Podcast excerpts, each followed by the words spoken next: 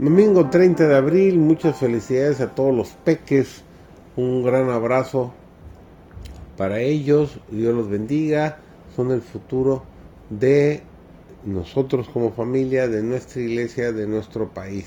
Dios los bendiga y el Señor les dice, venid a mí, déjenlos venir a mí. Nuestro título de la lección de esta semana, la lección 6, es la hora de su juicio. Servidor David González, hoy el título de la lección es La purificación del santuario. Satanás ha inducido a muchos a creer que las porciones proféticas de los escritos de Daniel y de Juan el Revelador no pueden comprenderse, pero se ha prometido claramente que una bendición especial acompañará el estudio de estas profecías. Daniel 12:10 lo dice claramente, entenderán los entendidos. Fue dicho acerca de las visiones de Daniel cuyo sello iba a ser quitado en los últimos días, y acerca de la revelación que Cristo dio a su siervo Juan para guiar al pueblo de Dios a través de los siglos. Se prometió en Apocalipsis 1.3, bienaventurado el que lee y los que oyen las palabras de esta profecía y guardan las cosas en ellas escritas. Después de mandar a Daniel que entienda la palabra y que alcance inteligencia de la visión, las primeras palabras del ángel son, 70 semanas están determinadas sobre tu pueblo y sobre tu santa ciudad. La palabra traducida aquí por determinadas significa literalmente descontadas. El ángel declara que 70 semanas que representaban 490 años debían ser descontadas por pertenecer especialmente a los judíos. Pero ¿de dónde fueron descontadas?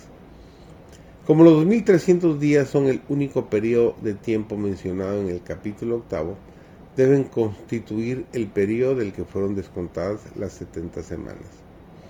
Las 70 semanas deben por consiguiente formar parte de los 2300 días y ambos periodos deben comenzar juntos.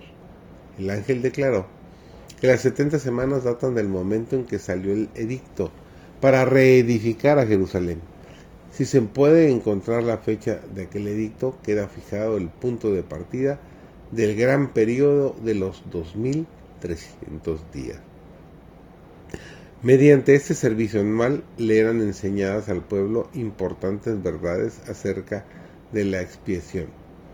En la ofrenda por el pecado que se ofrecía durante el año se había aceptado un sustituto en lugar del pecador pero la sangre de la víctima no había hecho completa expiación por el pecado, solo había provisto un medio en virtud del cual el pecado se transfería al santuario. El día de la expiación el sumo sacerdote entraba en el lugar santísimo con la sangre y la rociaba sobre el propiciatorio, encima de las tablas de la ley. En esa forma los requerimientos de la ley que exigían la vida del pecador quedaban satisfechos. Entonces, en su carácter de mediador, el sacerdote tomaba los pecados sobre sí mismo y salía del santuario llevando sobre sí la carga de las culpas de Israel. A la puerta del tabernáculo ponía las manos sobre la cabeza del macho cabrío, símbolo de Azazel, y confesaba sobre él todas las iniquidades de los hijos de Israel y todas sus rebeliones y todos sus pecados, poniéndolos así sobre la cabeza del macho cabrío.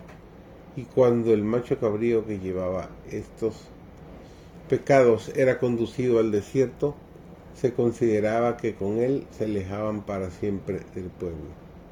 Tal era el servicio verificado como bosquejo y sombra de las cosas celestiales. Interesante la manera como el pueblo era purificado. Y seguiremos avanzando en el estudio de esta parte de la purificación del santuario.